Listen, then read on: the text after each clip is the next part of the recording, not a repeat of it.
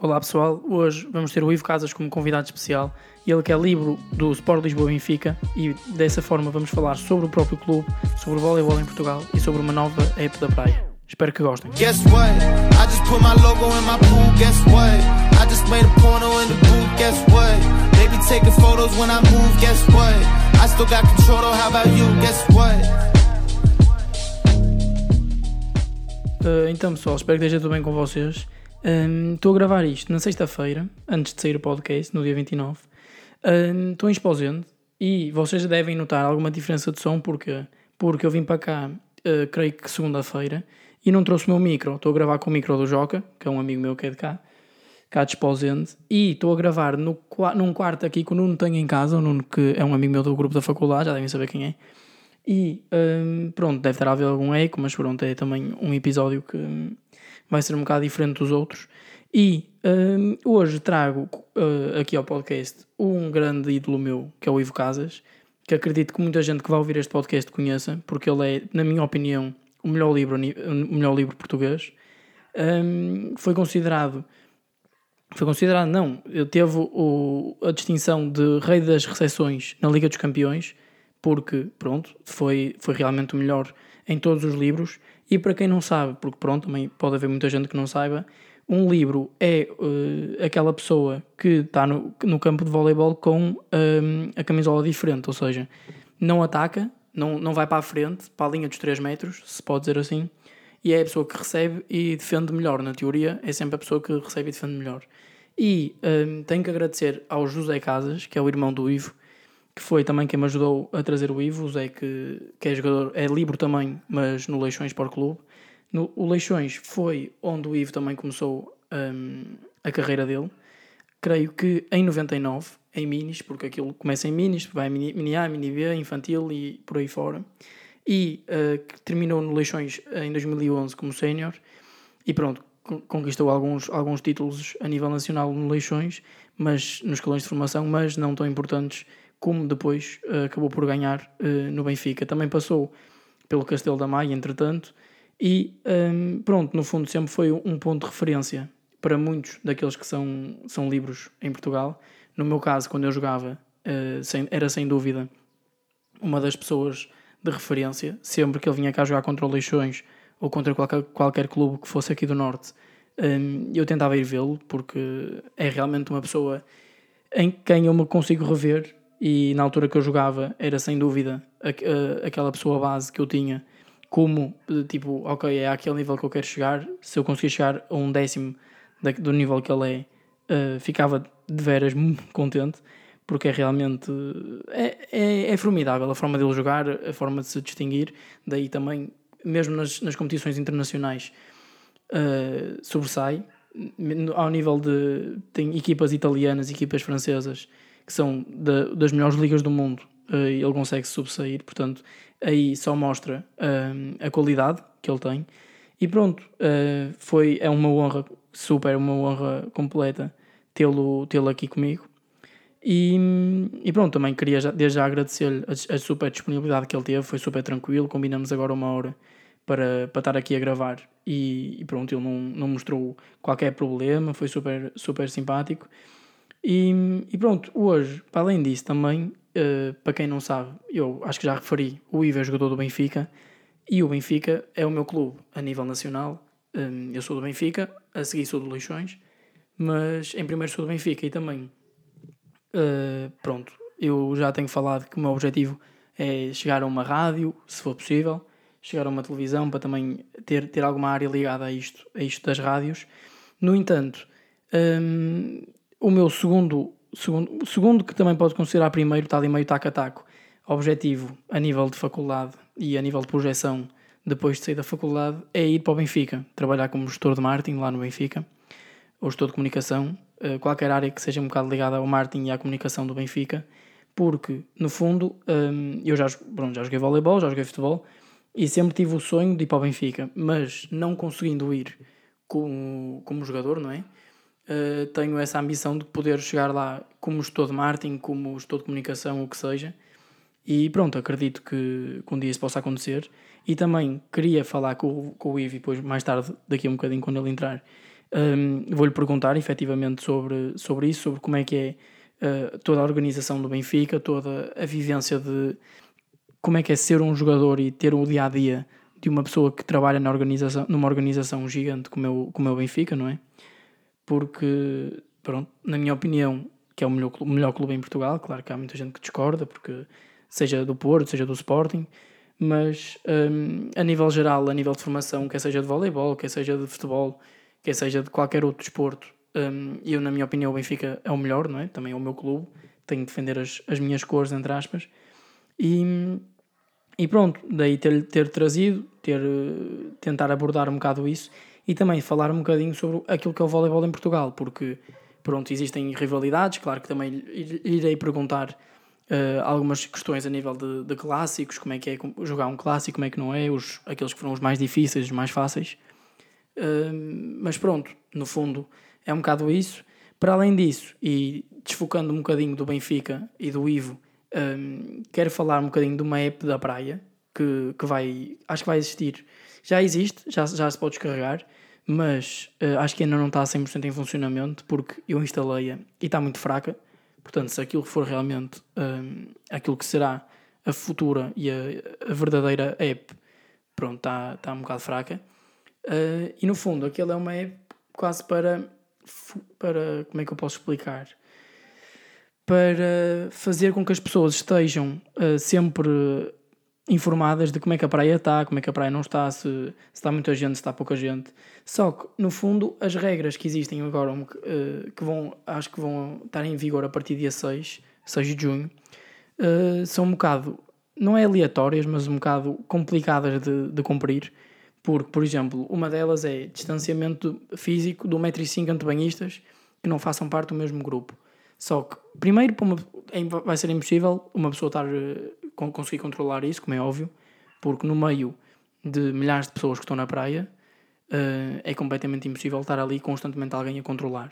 E, uh, por falar em milhares de pessoas na praia, não sei se vocês viram uma notícia que numa, numa praia qualquer na Costa da Caparica e noutra em Lisboa um, tiveram 180 mil pessoas num dia. Eu não compreendo, juro que não compreendo como é que é possível porque, primeiro, existem inúmeras praias que uma pessoa pode ir. Não faz sentido toda a população quase se juntar na mesma praia. Até porque, ok, que isto já está mais calmo. Mas uh, esse pensamento, é, na minha opinião, é aquilo que está a afetar um bocado a região do Benfica, de, de Benfica a região de Lisboa. Porque, uh, não sei se vocês têm acompanhado eh, aquelas que são, aqueles que são os dados uh, em relação ao Covid Aqui no Porto e na região norte está super tranquilo. Super tranquilo na medida em que de dia a dia uh, os, os, os infectados têm diminu diminuído muito mais. Uh, eu creio que, não sei em que dia que foi, também sou sincero, não vou estar a mentir, mas foi a meio desta semana. Houve um dia qualquer em que houve, imaginemos, 227 casos, e desses 227 casos, apenas tipo 6 é que foram na região norte, ou seja, 221 casos foram em Lisboa. E honestamente, depois de ver esses números, eu não, não compreendo. Primeiro, fico feliz ao nível de. em relação ao Porto, não é? E à região norte, porque conseguimos lidar muito melhor com esta situação e acalmar toda aquela euforia que houve.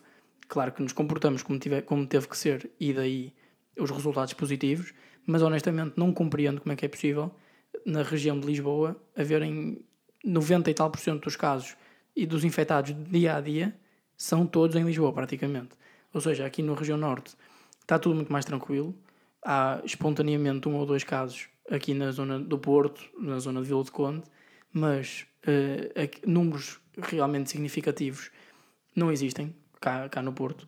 E uh, também em relação ao, aqui ao Covid-19, eu queria dar aqui uma recomendação para um documentário de um amigo meu, que é o Gonçalo Fonseca, que hum, ele estuda em, em Londres e um, ele fez um documentário para a faculdade sobre toda a vivência dele um, durante, o, durante o, a pandemia, porque um, a mãe dele uh, é médica e teve que ficar hum, em casa, numa casa diferente uh, da casa dele, porque pronto, apanhou o Covid-19, então ficou 39, 39 dias uh, fechada na mesma casa, no mesmo apartamento e depois, claro, com o medo dela seria que alguém da, da casa dela, os filhos ou, ou o marido, tivessem apanhado.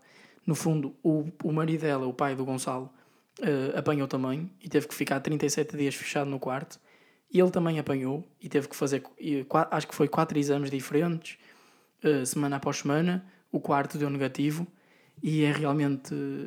É, toca, toca tipo numa pessoa qualquer, independentemente de o conhecerem ou não, porque no fundo uh, ele fez um documentário que está 100% digno de seja qualquer uh, órgão social passar, seja uma televisão, se aquilo passasse na televisão, era completamente normal, porque aquilo está com a qualidade, com a qualidade suficiente uh, para passar na televisão. Está mesmo muito bom. Uh, é um documentário que retrata exatamente aquilo que foi esta altura da pandemia, como é que foi viver, viver isto na primeira pessoa, porque, como podem imaginar, eu estive a falar disto com o pessoal que está aqui em Exposendo comigo.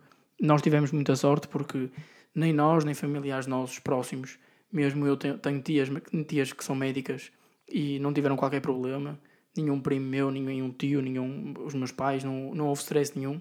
Portanto, claro que safamos-nos bem, claro que ainda não acabou, obviamente, mas safamos-nos bem uh, e não sofremos aquilo que sofreu as pessoas que realmente uh, apanharam com o Covid-19. Mas, mas pronto, pá, se, se vocês tiverem a oportunidade, vão lá. Eu creio que o Instagram dele é 19fonseca04 um, e ele tem lá, o, tem lá o vídeo, portanto passem lá. Depois, também antes de chamar o Ivo, que também já está quase, uh, queria-vos dizer que não sei bem em que semana, mas se calhar na próxima ou daqui a duas semanas eu vou lançar um podcast em vídeo. Uh, vai ter também nas plataformas de, de Spotify, de uh, Apple Podcast e assim. Mas como eu estou aqui exposando com o pessoal, vamos fazer uma coisa diferente eh, eu não vou meter no YouTube, vou meter no Instagram, no, IGTV.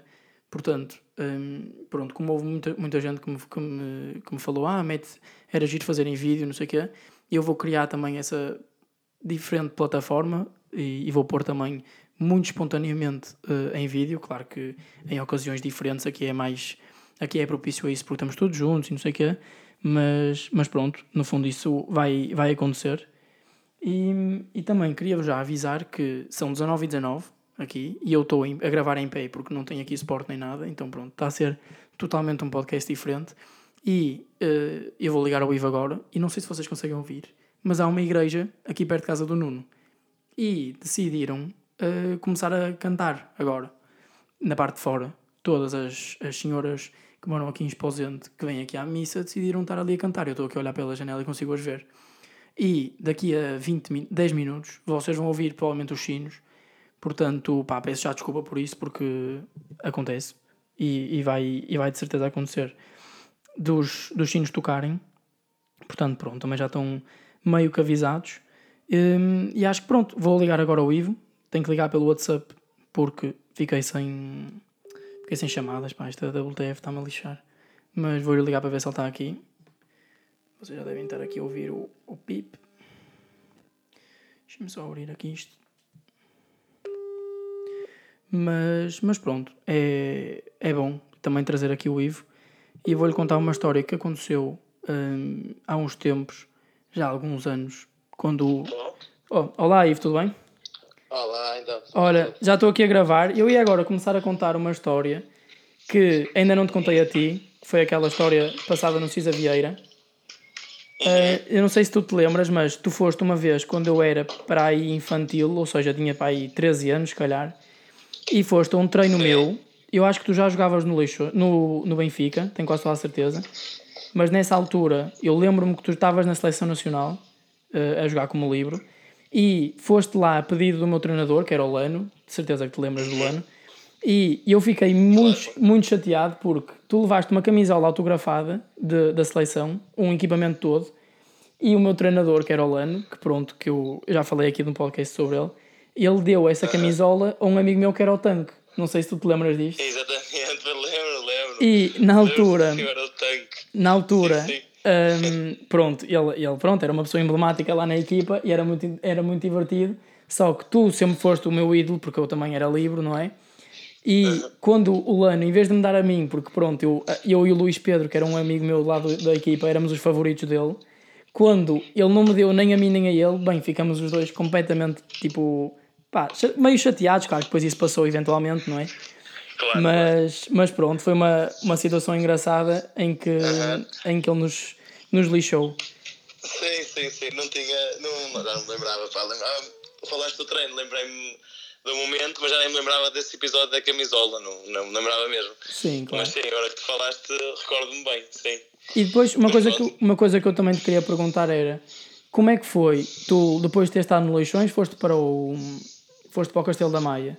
E depois, a mudança para o Benfica, como é que foi? Foi fácil, não foi? Uh, foi, portanto, foi a maior mudança. Quando passei de Leixões para o Castelo, uh, em termos de, de, responsabilidade para com o clube, passou a ser um bocadinho maior, porque os, os objetivos do, do clube eram outros. No, no Leixões, nós não lutávamos uh, por títulos, nem por, grandes, nem por grandes lugares de cima da tabela.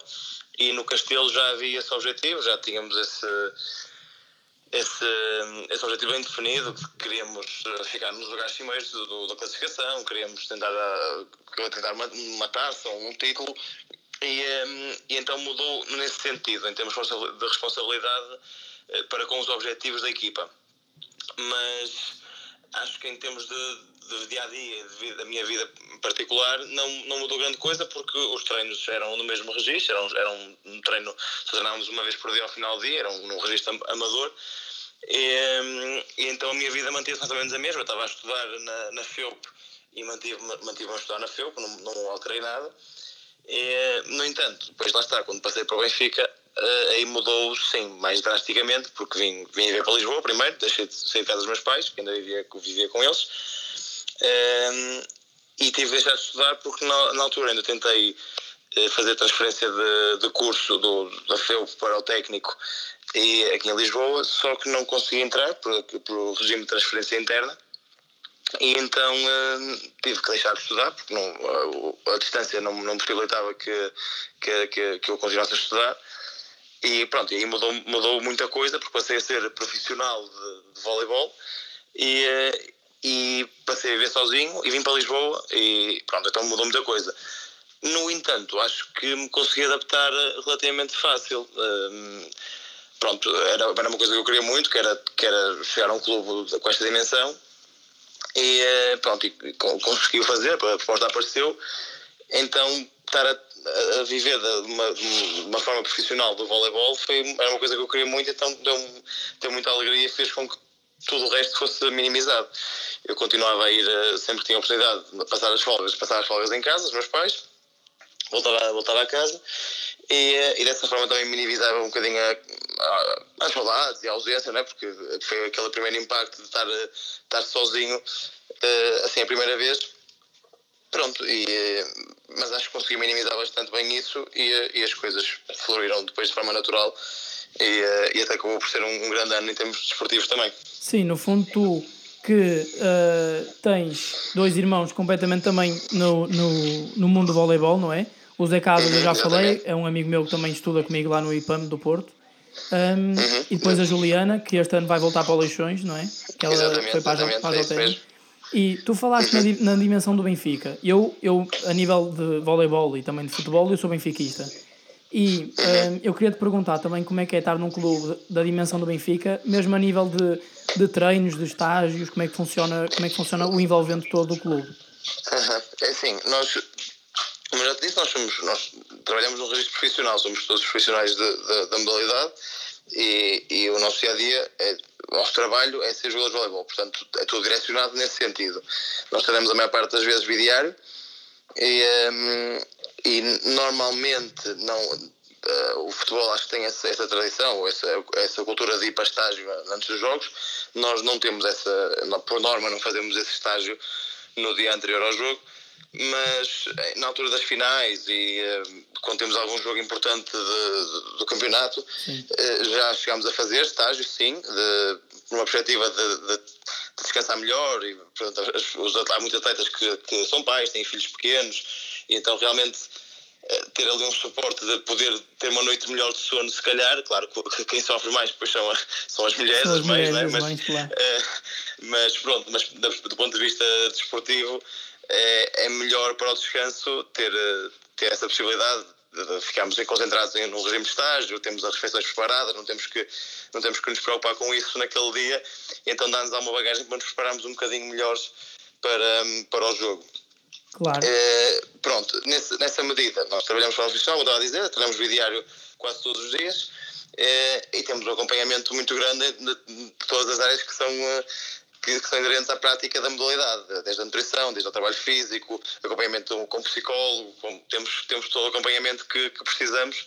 E, e, é uma dimensão como eu acho que nunca vi há poucos clubes, depois falo do voleibol, porque o futebol eh, considero que é um bocadinho um, um mundo à parte, eh, no voleibol acho que são poucos os clubes eh, a nível mundial que têm a dimensão e a estrutura que o, que o Benfica tem, eh, porque realmente temos, a, a, temos um pavilhão fantástico, temos as condições todas proporcionadas pelo clube para, para estarmos ao nosso melhor nível.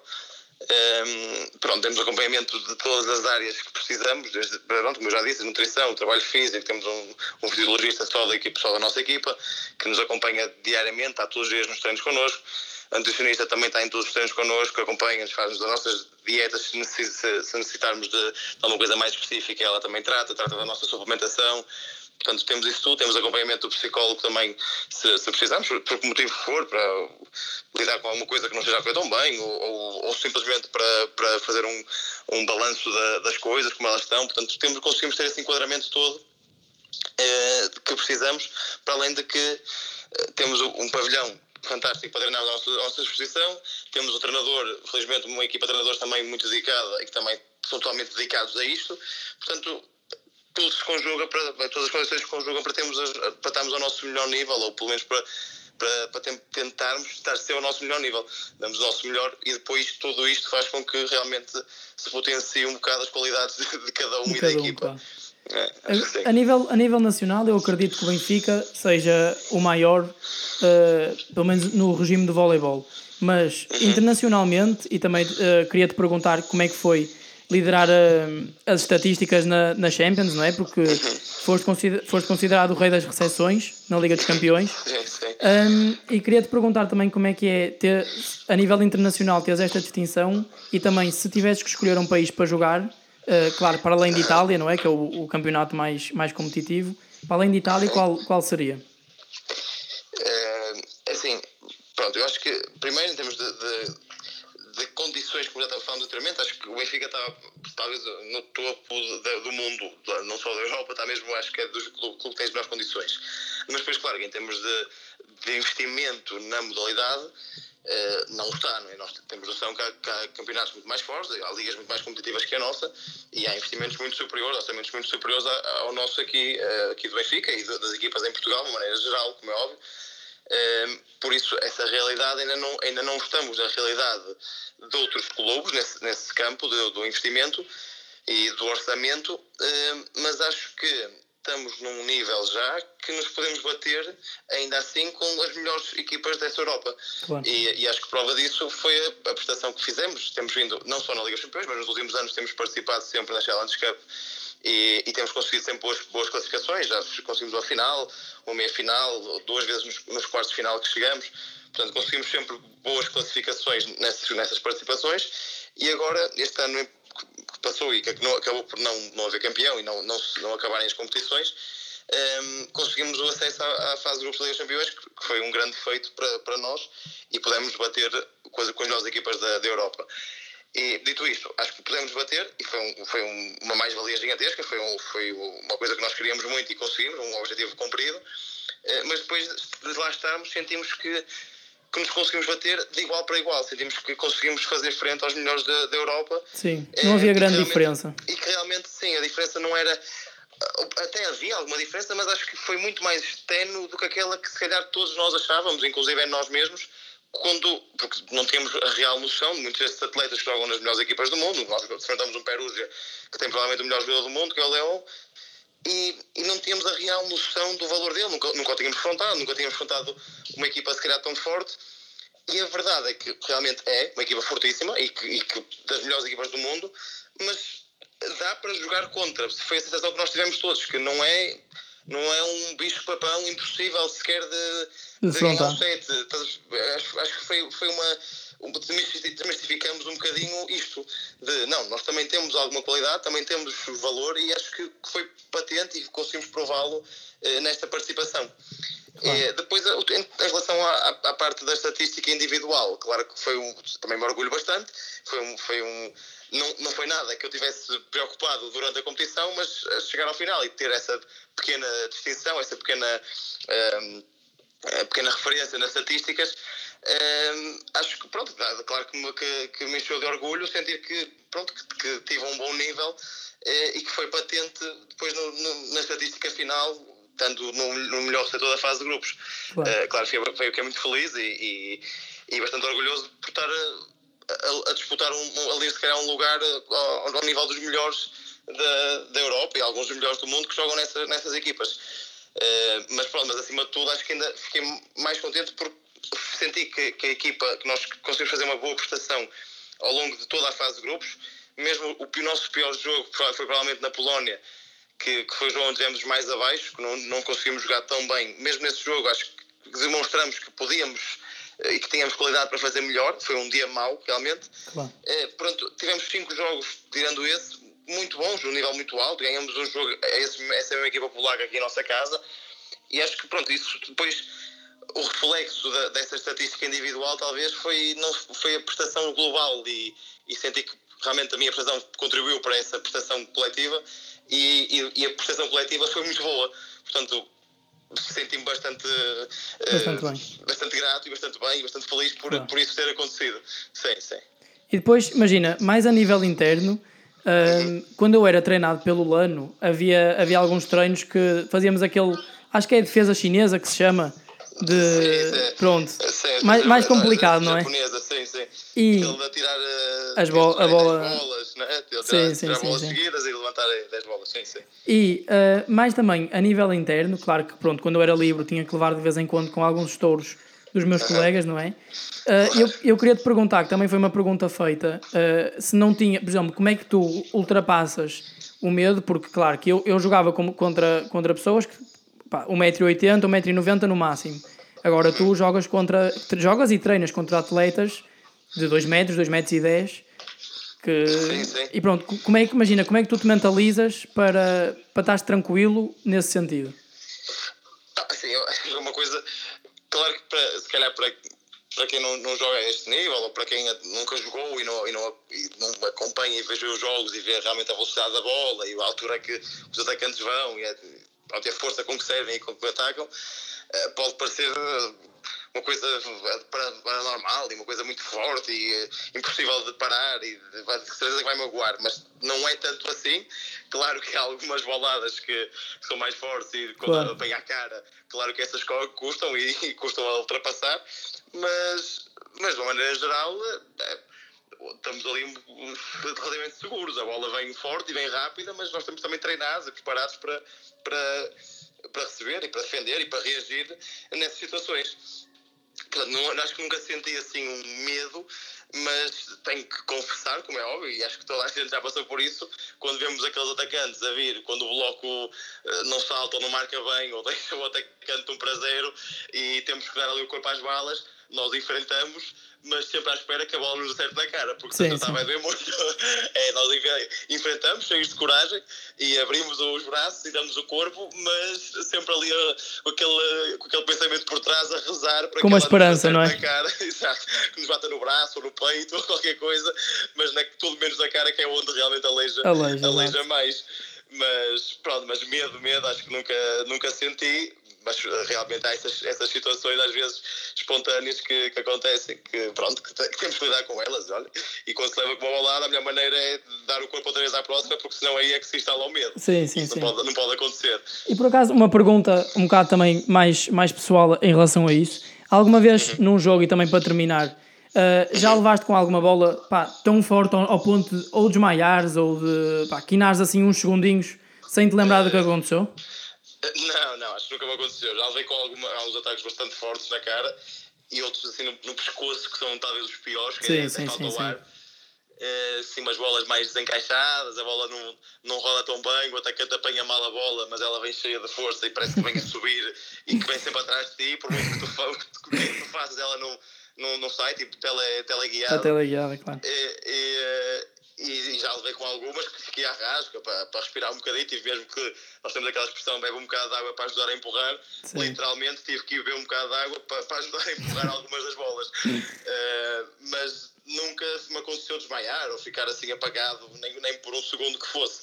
Uh, já sofri com algumas boladas e às vezes ficar a ver mal, e isso já me aconteceu, ficar ali, ali uns segundos que não conseguia ver direito, apanhar-me o olho e ficar ali um bocadito mais à rasca mas apagar mesmo, não, nunca me aconteceu. Acho que era preciso levar a bolada e ainda cair de costas e bater com a cabeça. Para, para isso acontecer. Acho que só a bolada tinha que ser uma pancada muito mal dada. Ok. Acho, acho difícil de acontecer. É a minha opinião, acho difícil. Não digo que não possa acontecer, sim, mas sim, acho sim, difícil. Sim. Acho difícil. Está bem. Olha, Ivo, muito obrigado por teres aceito aqui o desafio. De nada, Tá bem? nada, nada. Olha- Sempre às ordens, foi um prazer, foi um prazer. Muito obrigado. E é, é como tu dizias, quando estávamos a falar por mensagens, juntam-se dois leixonenses e só podia dar certo à primeira, não é? Só podia, só podia. Só podia. Tinha, que- tinha que correr bem logo à primeira. A malta de Matosinhos normalmente é assim. Não falha. não Olha, falha, muito falha. obrigado, Ivo, tá? Tá, um grande, Grande abraço, abraço. Muita, sorte e continuação do sucesso. Obrigado igualmente. No teu podcast, está bem? Tá, bem. um abraço. Um grande abraço. Tchau, tchau, tchau. Bem, eu só tenho a dizer que uma pessoa como o Ivo, que é, pronto, se calhar, na minha opinião, está no top 3 de melhores livros a nível mundial, como ele falou, joga num clube como o Benfica, que também está eh, no topo mundial, ele nunca levou com uma bolada e eu não consigo bem perceber porquê, porque vou-vos contar só aqui também para terminar, para não ser muito mais longo, eh, uma história caricata que foi no Gala Volley, que foi um torneio, eh, que é um torneio organizado pelo Leixões na altura que eu jogava. Um, estávamos a jogar contra os Muris, na altura, eu tinha para aí, não sei, 16 anos ou 17 anos, e estávamos naquela altura de os torneios é que eram fixos, porque vinha o pessoal todo de Lisboa, e vinha o pessoal de, das ilhas, e vinham espanholas, e não sei o quê. E houve- um jogo que foi a minha equipa contra a equipa dos Muris, que na altura, e eu já falei disso também, era a equipa mais rival, e um, num desses jogos eh, eu levei com um ataque tão forte, tão forte no nariz que quinei completamente. Pá, não me lembro de nada, só me lembro depois de estar de, do lado de fora completamente, completamente quinado com essa bolada, mas depois, claro, com orgulho e depois o pessoal estava todo lá a ver e não sei o que, entretanto acabei por voltar. Mas, mas é impressionante como é que uma pessoa como o Ivo, que é super, pá, super incrível, eh, a sério, vocês. Uh, vocês, quer dizer, vocês não sabem, provavelmente porque nunca falaram com ele, mas eu tive a hipótese também de ter falado com ele nos últimos dias e mostrou-se completamente à vontade, super disponível para fazer isto comigo. Uh, um grande abraço, claro que estava pá, super nervoso porque imaginem agora, neste momento, acabei de ter uma conversa com aquele que é o meu ídolo e sempre foi o meu ídolo, nunca tive outro, outra pessoa de referência uh, no voleibol nacional e ter a oportunidade agora de, de conhecê-lo e de, de, de falar um bocadinho com ele. Claro que tudo veio por, por. Não foi por acaso, foi porque criei o podcast e também um dos meus objetivos era começar a chegar a pessoas que de outra forma se calhar não conseguiria chegar e esta foi uma delas e tenho mesmo que agradecer também ao Zé Casas, que foi ele que me proporcionou esta, esta hipótese. Desejar também o maior sucesso ao Ivo. Um, e pronto, uh, no fundo foi um episódio muito, muito, muito fixe. Uh, Estou muito feliz mesmo por, porque, porque consegui realizar um sonho de estar próximo de um, de um ídolo meu, não é? Que é o Ivo. Um, e pronto, agradecer a toda a gente que tem ouvido. Uh, espero mesmo que continuem a ouvir, que continuem a dar o vosso feedback. Uh, para a semana ou daqui a duas semanas vai sair o primeiro podcast em vídeo. Portanto, uh, é agradecer, no fundo, é agradecer ao pessoal todo, a vocês todos que também estão aí constantemente a ouvir, a dar o vosso feedback para, para uma pessoa melhorar. E uh, também terminando um, aqui um grande episódio com uma informação completamente inútil: o Hitler era vegetariano. Pessoal, é, cho é chocante, é? É chocante. O Hitler era vegetariano, é chocante, é verdade. Mas é, é a vida. Foi aquilo que eu descobri. E espero que isto tenha acrescentado um bocadinho de informação inútil à vossa vida. E o que é que eu vos posso dizer mais? Olhem, grande semana, aproveitem. Eu estou aqui em Esposente, vou sair, acabei agora de gravar o pod, vou para a praia, ver o Porto Sol. Portanto, o que, é que, eu, que é que eu posso pedir mais? O podcast está a correr bem, tenho conhecido o pessoal incrível, como o Ivo. Vou agora para a praia, está incrível. Não agradecer do fundo do coração a toda a gente está aí. E pessoal, grande abraço e até para a semana. Guess what? I just put my logo in my pool. Guess what? I just made a porno in the booth. Guess what? They be taking photos when I move. Guess what? I still got control though. How about you? Guess what?